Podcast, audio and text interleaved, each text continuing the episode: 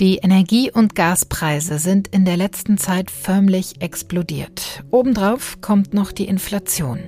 Viele blicken also mit großen Sorgen auf die bevorstehende Heizperiode im Herbst und Winter. Die Rechnungen der Energieversorger, die werden deutlich höher ausfallen als bisher und vor allem für einkommensschwache Haushalte dürften sie zu einem echten Problem werden. Wir sprechen im FAZ-Podcast für Deutschland mit der Direktorin des Deutschen Mieterbundes, Melanie Weber-Moritz, über diese drohende soziale Misere und wie sie verhindert werden kann. Vor gut einer Woche hat Bundeswirtschaftsminister Robert Habeck die Alarmstufe des Notfallplans Gas ausgerufen. Was das eigentlich konkret für Verbraucher bedeutet und warum sich viele Eigenheimbesitzer jetzt so schnell wie möglich eine Wärmepumpe einbauen lassen wollen, auch das ist heute Thema bei uns an diesem Freitag, den 1. Juli. Ich bin Sandra Klüber. Schön, dass Sie heute auch mit dabei sind.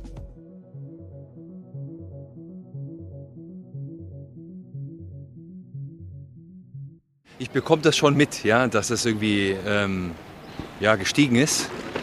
Aber ich, ähm, keine Ahnung, ähm, interessiert mich eigentlich nicht so informiert bin ich, aber ich möchte mir nicht so viele Gedanken darüber machen. Nein. Bei mir wurde der Preis gesenkt von der Mainova. Jeder entscheidet, wie viel, Verbrauch, wie viel er verbrauchen äh, kann und will. Äh, das ist ja individuell eine Entscheidung, die ich treffe. Ich glaube schon, dass wir, ähm, weil wir in einem, ich sag mal, auch sehr komfortabel leben, in, in einem Land wie Deutschland, ich glaube, vielen ist das immer nicht bewusst. Und ich glaube schon, dass jeder von uns äh, Dinge äh, dazu beitragen kann, kleine, wie zum Beispiel macht das Licht aus, wenn du den Raum verlässt. So ganz simple kleine Dinge, die auch, die tun nur gar nicht weh. Und äh, ich muss auch meine Wohnung im, im Winter nicht so heizen, dass ich da in kurzen Hosen und T-Shirt rumhüpfen kann. Ja, ich kann einen Pullover anziehen und ein paar Socken oder so. Kleinvieh macht auch Mist.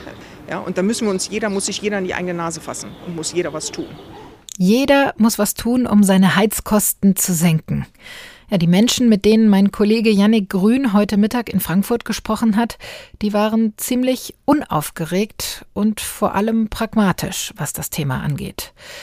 Trotzdem werden die rapide steigenden Energiekosten, da sind sich alle Experten einig, noch für viele Probleme sorgen. Und ein Ende dieser Entwicklung ist zumindest bisher nicht in Sicht. Die kalte Jahreszeit dagegen schon und mit ihr extrem hohe Heizkostenrechnungen. Der Deutsche Mieterbund schlägt deshalb Alarm und warnt vor unabsehbaren Folgen. Darüber möchte ich jetzt mit Dr. Melanie Weber-Moritz sprechen. Sie ist die Bundesdirektorin des Deutschen Mieterbunds. Hallo, Frau Weber-Moritz. Hallo. Ja, was bekommen Sie denn von Mietern im Moment so gespiegelt? Wie groß sind denn die Sorgen in Anbetracht der aktuellen Gas- und Energiepreise? Im Moment sind die Sorgen noch nicht ganz so groß, weil die Abrechnungen noch nicht eingegangen sind. Aber die Befürchtung, die äh, ist natürlich bei vielen Menschen im Moment da, dass da noch was kommen kann. Man liest natürlich die Zeitung, äh, man hört auch die Warnmeldungen von Wirtschaftsminister Herrn Habeck. Mhm. Also man ist alarmiert, aber noch äh, ist sozusagen äh, die Abrechnung nicht auf dem Tisch, sodass die Menschen noch gar nicht wissen, was auf sie genau zukommen wird. Mhm. Was kommt denn wohl auf die Menschen zu? Mit was rechnen Sie denn? Mit was für einer Situation? Ja, wir befürchten also erstmal ganz eindeutig eine deutliche Erhöhung der Heizkosten. Das mhm. wird jetzt vor allen Dingen diejenigen Mieterinnen und Mieter betreffen, die eine Gasheizung, also entweder eine Gasetagenheizung oder ähm, über Fernwärme eben Gas beziehen. Wir rechnen mindestens mit einer Verdopplung. Äh, es kann aber auch deutlich noch mehr sein an Preiserhöhungen, mhm. die dann die Vermieter durchreichen. Man muss an der Stelle sagen müssen, weil die im Grunde ja auch nur die Preise weitergeben, die ihnen ihre Energieversorger äh, in Rechnung stellen. Mhm. Experten gehen ja davon aus, dass tatsächlich auch Teile der Mittelschicht wirklich in die Armut abrutschen könnten durch diese Energiepreise. Wer werden denn Ihrer Einschätzung nach die Hauptleidtragenden sein? Ja, vor allen Dingen natürlich diejenigen, die jetzt schon ein geringes Einkommen haben. Wir sehen natürlich mit Sorge vor allen Dingen auf die Mieterinnen und Mieter, die eine sehr hohe Wohnkostenbelastung haben. Also man mhm. sagt ja immer, die ähm, Wohnkosten sollten nicht mehr als äh, maximal ein Drittel des Haushaltsnettoeinkommens betragen. Wir sind aber jetzt schon im Durchschnitt bei einem Drittel bundesweit. Und wenn man sich tatsächlich anguckt, äh, Menschen, die beispielsweise ein Einkommen von unter 1300 Euro äh, monatlich zur Verfügung haben, bei denen ist es schon so, dass wir über die Hälfte an Haushalten haben, die eben von den Wohnkosten überlastet ist. Also es ist tatsächlich so, dass die Ärmsten beziehungsweise die Einkommensschwächsten hier existenzielle ähm, Nöte im schlimmsten Fall haben werden. Aber es wird natürlich auch weit äh, in die Mittelschicht hineingehen, wenn die Kosten so in die Höhe schießen, wie es von dem einen oder anderen eben prognostiziert wird. Mhm. Im Moment gibt's vom Staat einmalig 300 Euro Energiegeld für Erwerbstätige. Studierende und Rentner sind zum Beispiel davon ausgenommen. Haushalte, die Wohngeld erhalten, die bekommen einen Heizkostenzuschuss. Wie beurteilen Sie denn dieses Angebot? Das ist äh, richtig, aber das reicht uns nicht, mhm. weil ähm, die Energiekostenkrise, die wird andauern. Wir sind ja äh, noch vermutlich am Anfang und wir brauchen tatsächlich Lösungen, die langfristig wirken. Also wir haben äh, eben gestern ein ähm, neun Punkte-Programm verabschiedet, wo wir eben konkrete Vorschläge auch machen, wie diese Kostenexplosion, die droht, eben abgefedert werden kann. Natürlich vor allen Dingen mit Blick auf die besonders Schwächsten in der Gesellschaft. Das muss äh, sozial ausgewogen sein, aber wir denken, dass wir beispielsweise beim Wohngeld und auch bei den Heizkostenzuschüssen dauerhafte Entlastung für mindestens die Zeit der Energiekostenkrise brauchen. Mhm, das sind zwei der Punkte, die Sie in Ihrem ja, Maßnahmenpaket fordern. Was würden Sie denn noch rausgreifen von den neun Punkten? Was ist Ihnen besonders wichtig?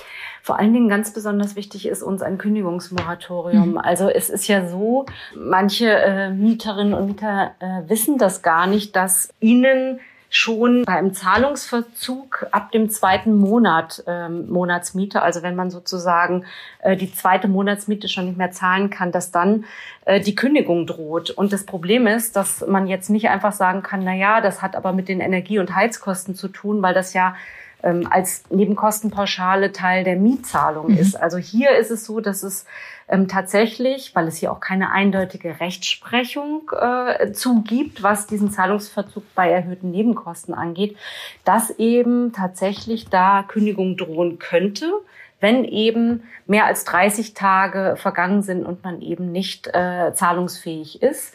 Und hier fordern wir, weil eben jetzt diese akute Situation auch von den Mieterinnen und Mietern nicht, nicht vorbereitet werden konnte. Also wenn das jetzt kommt, dann ähm, wird man wahrscheinlich gucken, dass man genug Rücklage hat. Wer das nicht hat, der kriegt dann vielleicht äh, tatsächlich ähm, Schwierigkeiten. Mhm. Deswegen fordern wir, dass mindestens ein halbes Jahr Zeit gegeben wird, um eben diese Nachzahlung zu leisten. Und dass es hier einen ähm, tatsächlichen Kündigungsschutz gibt, der äh, deutlich über das, was wir im Moment haben, hinausgeht. Mhm. Was befürchten Sie denn, was passiert oder wie sich die Situation entwickeln könnte, wenn Sie nicht gehört werden, wenn sich Ihre Forderungen nicht erfüllen werden? Wir sind ja nicht die Ersten, die sich zu dem Thema mhm. äußern, sondern wir reagieren ja im Grunde auch auf das, was Herr Habeck schon seit längerem sagt und was auch der Chef oder der Präsident des, der Bundesnetzagentur, Klaus Müller, schon äh, seit längerem sagt, nämlich, dass wir diese Zeit nutzen müssen vor dem Winter, um uns äh, vorzubereiten auf das, was da droht. Und ähm, wir raten natürlich allen äh, Mieterinnen und Mietern, Geld zurückzulegen möglichst, äh, auch das im Blick zu haben, dass hier Kostenanstiege drohen. Und wir wollen aber auch, dass die Vermieter stärker in die Pflicht genommen werden, dass die, sobald ihnen diese erhöhten Rechnungen ins Haus flattern, dass sie ihre Mieterinnen und Mieter eben äh, natürlich benachrichtigen, ihnen natürlich auch anbieten, äh, miteinander ins Gespräch kommen ist gut, aber äh, ihnen wirklich anbieten, da Entgegenkommen zu zeigen. Aber wir fordern auch ganz klar, dass Vermieter, weil die Heizung war warten, das kann nur der Vermieter, mhm. dass die stärker in die Pflicht genommen werden, ihre Heizungsanlage zu optimieren, um da eben auch möglichst noch Einspareffekte zu erzielen. Sagt Melanie Weber-Moritz, die Bundesdirektorin des Deutschen Mieterbundes. Ich danke Ihnen für das Gespräch. Ich danke Ihnen. Bei mir im Studio ist jetzt mein Kollege Jan Hauser aus der Wirtschaftsredaktion. Er schreibt im Moment schwerpunktmäßig über die Gas- und Energiepreise. Hallo Jan, schön, dass du da bist. Guten Abend. Ja, wie stark sind die Preise in den vergangenen Monaten denn tatsächlich gestiegen für uns Endverbraucher? Die äh, Gaspreise sind schon stark angestiegen. Die liegen jetzt ungefähr oder äh, lagen zuletzt bei 13 bis 14 Cent je, je Kilowattstunde. Ähm, das ist schon eine Verdopplung im Vergleich zum vergangenen Jahr. Und mhm. wir leben im Moment in sehr außergewöhnlichen Zeiten, was jetzt den Gasmarkt und auch die Energiepreise anbelangt. Da war wirklich äh, längere Zeit wenig Bewegung. Die Gaspreise waren relativ äh, niedrig mhm. und sind jetzt aber im vergangenen Jahr deutlich angestiegen. Ähm, das hat schon vor dem Krieg in der Ukraine angefangen mhm. und äh, lag mit daran, dass es so einen großen äh, Nachfrageschub nach der Corona-Pandemie wieder gab. Während der Corona-Pandemie gab es äh, auch weniger Energiebedarf. Der also ist dann aber stark Industrie ja, wahrscheinlich. Ja, ne? Genau, auch in Produktion sozusagen. Das war alles äh, weniger, ist weniger geworden. Es gab weniger Energienachfrage. Und die kam dann aber im vergangenen Jahr ganz plötzlich wieder zurück, als mhm. wieder ein Nachfrageschub da war. Und das hat auch die Preise äh, stark verteuert. Hinzu und jetzt dann natürlich dann noch der Schub natürlich äh, durch die Ukraine-Krise, durch den Ukraine-Krieg? Genau, das hat jetzt äh, im Februar nochmal für zusätzliche Unsicherheit gesorgt und sorgt weiterhin für Unsicherheit. Wie sicher ist jetzt, äh, die, sind die Gaslieferungen aus Russland, die nach Europa und Deutschland kommen? Ja, und das Problem, das wird sich ja wahrscheinlich auch weiter verschärfen. Was ist denn zu erwarten? Wie werden sich diese Preise denn weiterentwickeln? Gibt es da Prognosen, auf was für Preise wir uns im Herbst, Winter einstellen müssen? Für die Gaspreise wird das deutlich anziehen. Ähm, es ist alles noch ein bisschen ungewiss. Wir wissen nicht, wie viel weitere russische Gaslieferungen kommen, aber die Schätzungen laufen daraus, dass sich das schon ungefähr verdreifachen kann. Das ist das, was Klaus Müller, der Präsident der Bundesnetzagentur, für möglich hält und mhm. auch Bundeswirtschaftsminister Robert Habeck sagt das ähnlich. Das liegt zum Teil daran, dass viele Versorger eben langlaufende Verträge für Gas abgeschlossen haben. Die haben das in den vergangenen Jahren für längere Lieferzeiten gemacht und hatten dabei noch günstige Preise. Mhm. Jetzt sind die Preise aber auch im Gashandel groß gestiegen. Und äh, deswegen müssen sie jetzt neu, äh, äh, neu Gas einkaufen zu mhm. höheren Preisen. Das äh, müssen sie dann irgendwann weitergeben. Und die Frage ist, wie schnell können sie das weitergeben an die äh, Kunden? Ähm, je nachdem kommen dann früher oder später deutliche Preiserhöhungen auf die Kunden auch zu. Manche haben ja mit ihrem Energieanbieter einen Vertrag abgeschlossen, der eine Preisgarantie vorsieht. Sind die dann auf der sicheren Seite? Im Moment noch, aber das kann sich ändern. Es gibt ähm, die Möglichkeit des Preisanpassungsmechanismus ähm, im Energiesicherungsgesetz. Das bedeutet, dass wenn jetzt so eine dringende Notlage auf dem Gasmarkt herrscht, mhm. weil eben weniger russische Gaslieferungen kommen, was zuletzt zum Beispiel für Nord Stream 1 die Ostsee-Pipeline äh, begonnen hat, dadurch dort ähm, sind die Lieferungen deutlich reduziert auf rund 40 Prozent gedrosselt. Und wenn jetzt wirklich so ein Gasnotstand ist, dann wird es so sein, dass die Verbraucher ganz kurzfristig auch die Preiserhöhung weitergeben können an die Endkunden. In der vergangenen Woche wurde ja von Bundeswirtschaftsminister Robert Habeck die zweite Alarmstufe im Notfallplan Gas ausgerufen. Lass uns da noch mal ganz kurz drüber sprechen. Was bedeutet das denn genau? Wie macht sich das denn zum Beispiel auch für uns Endverbraucher bemerkbar? Das äh, kann man im Moment noch beruhigt sein. Das sind erstmal sozusagen die Vorbereitungen, die laufen, falls es wirklich zu einem schlimmeren Notfall kommt. Es gibt nämlich noch eine dritte Stufe in diesem mhm. ähm, Notfallplan Gas.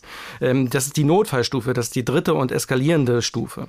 Äh, wenn es so weit kommt, dann wird der äh, Staat wirklich eingreifen und wird das Gas rationieren und zuteilen. Da sind wir aber im Moment noch nicht, weil wir in der zweiten Stufe sind, das ist die Alarmstufe, die es gibt. Dort soll alles noch weiterhin der Markt regeln. Aber es laufen eben die Vorbereitungen, weil es sein kann, dass ähm, das Gas nicht mehr reicht und dann muss es rationiert werden. Das wird erstmal dann Industriebetriebe äh, treffen, mhm. vor allem die auch viel Gas verbrauchen und für ihre Produktion das brauchen. Das ist auch dort sehr kritisch. Für Haushalte und kritische Infrastruktur wie Krankenhäuser ähm, gilt das noch nicht. Die sind davor erstmal ausgenommen und geschützt. Der Bundesverband äh, der Energie- und Wasserwirtschaft, der hat gestern auch neue Zahlen veröffentlicht und demnach ist der Gasverbrauch zum Beispiel im Mai im Vergleich zum Vorjahr deutlich zurückgegangen. Also wenn man das jetzt auch mal bereinigt, zum Beispiel von den äh, milderen Temperaturen, die in diesem Jahr äh, geherrscht haben, immer noch über 10 Prozent Rückgang. Wie siehst du das denn? Sieht man daran, dass die Menschen in Deutschland tatsächlich auch bereit dazu sind, Energie einzusparen? Ja, zum Teil sieht man das schon. Das ist wirklich erstaunlich, dass ähm, der Gasverbrauch in diesem Jahr schon deutlich zurückgegangen mhm. ist. Das liegt natürlich, ähm, äh, wie gesagt, an den milderen Temperaturen, die einfach ein wesentliches Merkmal für den ähm, Verbrauch sind. In, insgesamt ist ja so, dass im Sommer der äh, Gasverbrauch deutlich niedriger ist mhm. als im Winter, wenn die Heizperiode im Oktober wieder beginnt und alle äh, Haushalte und Wohnungen auch geheizt werden mit ähm, Gas. Das betrifft etwa jede zweite Wohnung.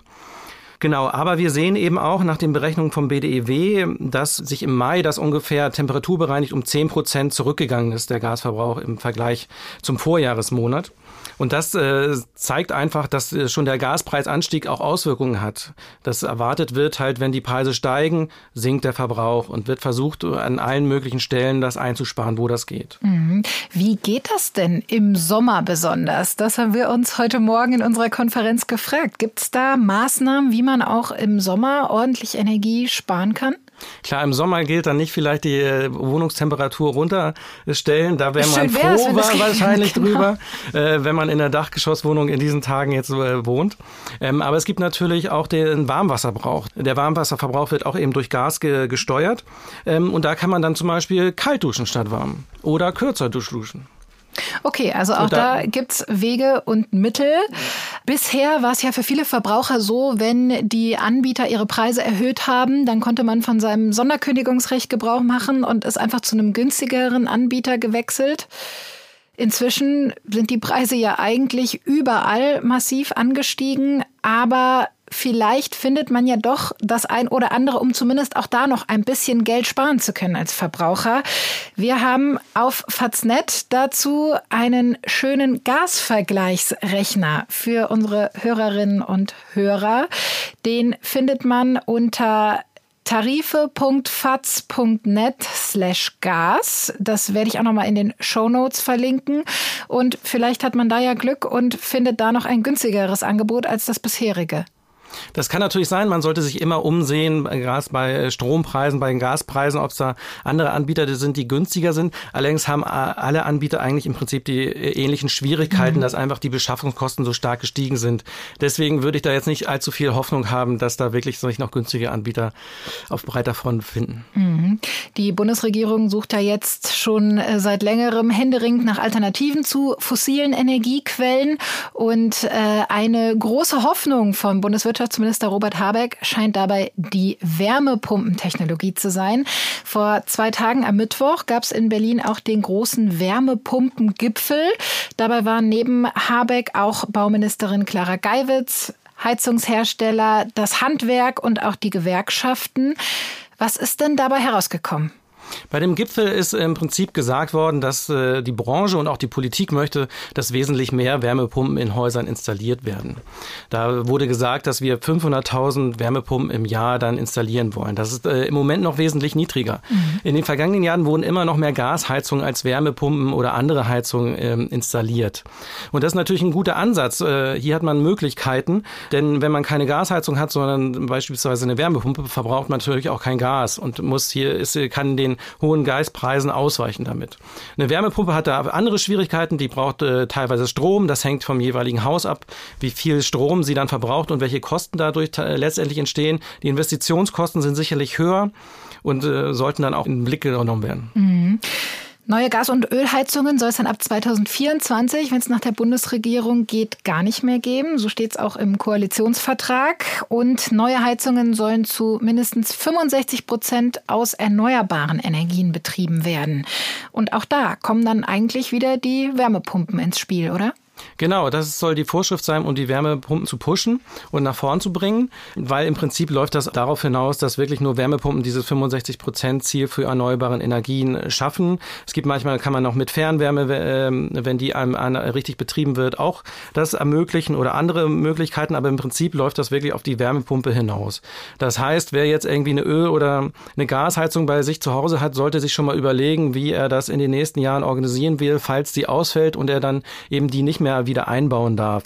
Und da ist es gibt äh, die große Schwierigkeit, dass zu wenig Fachpersonal da ist, mhm. um eben auch Wärmepumpen überhaupt einzubauen. Insgesamt äh, fehlen ja viele Handwerker.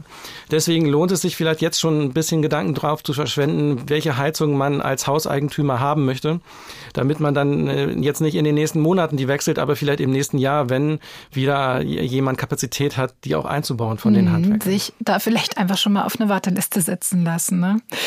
Vielen Dank, Jan, für deine Einschätzungen. Sehr gern. Vielen Dank. Um eine Branche muss man sich offenbar in den nächsten Jahren also wenig Sorgen machen. Installateure von Wärmepumpen dürften heiß begehrt sein. Und schon jetzt ist die Nachfrage riesig, sagt Uwe Loth. Er ist Landesinnungsmeister beim Fachverband Sanitär, Heizung, Klima in Hessen und arbeitet seit über 30 Jahren als Heizungsbauer. Sein Unternehmen sitzt in Nordhessen in Fellmar bei Kassel. Schönen guten Tag, Herr Loth. Ja, hallo, grüße Sie. Ja, wie voll sind denn Ihre Auftragsbücher gerade? Ähm, ja, über, übervoll. Ähm, Reicht ein ja, Auftragsbuch noch?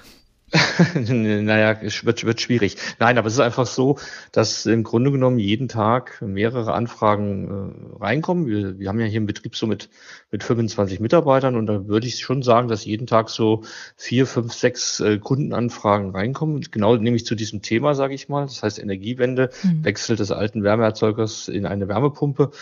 Und ja, das ist dann schon aufwendig, das Ganze abzuarbeiten, weil halt auch diese Beratungsgespräche natürlich sehr intensiv sind und man da einfach auch äh, entsprechend äh, Zeit braucht, sage ich mal, für die Kunden, um einfach erstmal zu schauen, wo soll die Reise hingehen und wie sind so die Vorstellungen auch des Kunden. Hm. Können Sie denn eigentlich alle Aufträge annehmen oder sind Sie schon an der Belastungsgrenze angekommen, was Sie überhaupt abarbeiten können an Anfragen? Ja, das das ist teilweise tatsächlich problematisch. Also mhm.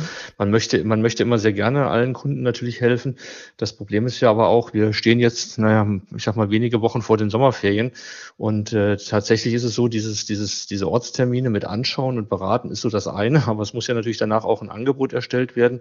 Und äh, realistisch ist eine Ausführung in diesem Jahr eigentlich nicht mehr zu machen. Ähm, Im Moment gar nicht mal so, weil wir Handwerker da vielleicht äh, keine Zeit für haben, sondern weil einfach auch das Material nicht geliefert werden kann. Mhm. Sie haben gerade auch gesagt, die Beratungsgespräche nehmen sehr viel Zeit in Anspruch. Können Sie mal kurz schildern, was Ihre Kundinnen und Kunden eigentlich genau wollen? Also im Grunde genommen ist es erstmal so, die, das, das Gros der Kunden, die man jetzt, äh, mit denen man sich jetzt zusammensetzt, haben ja entweder eine Öl- oder eine Gasheizung, mhm. also einen fossilen Brennstoff. Und ähm, da sind viele sind kommen wollen ganz einfach wissen Mensch was können wir machen? Das heißt äh, dann fängt man also in so einem Beratungsgespräch einfach mal an zu schauen äh, wenn jemand eine Ölheizung hat ist denn Öl vielleicht nicht unbedingt die beste Möglichkeit jetzt in der Modernisierung? Mhm. und was gibt es an Alternativen? Und dann wird im Grunde genommen in so einem Beratungsgespräch eigentlich die komplette Palette der Möglichkeiten also Öl Gas was beides momentan natürlich nicht unbedingt auf der Hitliste ganz oben steht. Äh, Biomasse ist ein Thema häufig das heißt Holz Pellets oder oder Scheitholzheizung oder eben das, was momentan wahrscheinlich 90 Prozent der Anfragen ausmacht, der Wechsel auf eine Wärmepumpe. Mhm. Und äh, da gibt es eben Kunden, die haben sich mit dem Thema vielleicht noch gar nicht so richtig befasst. Es gibt aber natürlich auch Kunden, die ganz klar wissen, was sie wollen. Also die wollen dann weg von fossilen Brennstoffen und wenn es technisch machbar ist, eben der Wechsel auf eine elektro elektrisch betriebene Wärmepumpe. Für wen macht das denn Sinn oder für wen macht das auch keinen Sinn eigentlich, dieser Wechsel?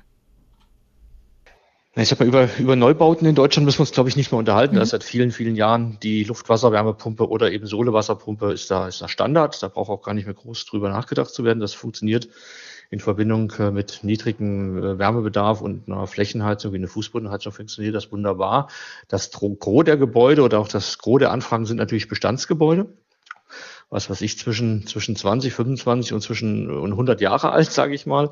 Also eine breite Palette und äh, da sind die Wünsche, die Wünsche des Kunden natürlich nach, nach einer Wärmepumpe auch da, aber da muss man halt ganz klar sagen, äh, das funktioniert jetzt auch nicht überall. Ne? Mhm. Also wir heizen so eine Wärmepumpe oder die wird immer noch angetrieben von Strom. Strom ist eigentlich nur nicht unbedingt grundsätzlich erstmal die günstigste Möglichkeit zu heizen. Die Kilowattstunde liegt momentan bei 36 Cent. Mhm. Bei Öl und bei Gas immer so bei 13 Cent. Das ist das Doppelte, was wir bislang so hatten. Und äh, das heißt, das ist Strom ist immer noch durchaus, äh, hat seinen Preis. Und damit da eine Wärmepumpe wirtschaftlich arbeiten kann, muss das System, muss das Gebäude entweder passen oder muss passend gemacht werden. Das heißt, äh, da eine Heizkörperheizung mit im Winter 75 Grad Vorlauftemperatur ist für die Wärmepumpe nicht so die günstigste Voraussetzung. Und auch die Wärmepumpe selbst ist ja durchaus eine teure Anschaffung, um die 30.000, 35.000 Euro, oder? Mehr als doppelt so teuer wie zum Beispiel eine neue Gasheizung aber, aber deutlich mehr als doppelt so teuer, auf jeden Fall. Also das darf man auch nicht vergessen. Je nachdem, was noch an, an begleitenden Maßnahmen erforderlich ist, kann sowas ja eher 35, 40.000. Wenn noch ähm, ein paar Heizkörper erneuert werden, kann es auch auf 45.000 hochgehen. Mhm. Ähm, das ist erheblich mehr. Das ist teilweise das Dreifache von dem, was eine, eine ich sag mal, eine einfache Gasbrennwertheizung kostet. Und ähm, ja, da sehe ich persönlich auch so ein, so ein Problem. Wir haben, erleben das jetzt schon in den Gesprächen, dass äh, durchaus Kunden natürlich erstmal auch überrascht sind, wenn die sich nicht vorinformiert haben von mhm. dem Preis.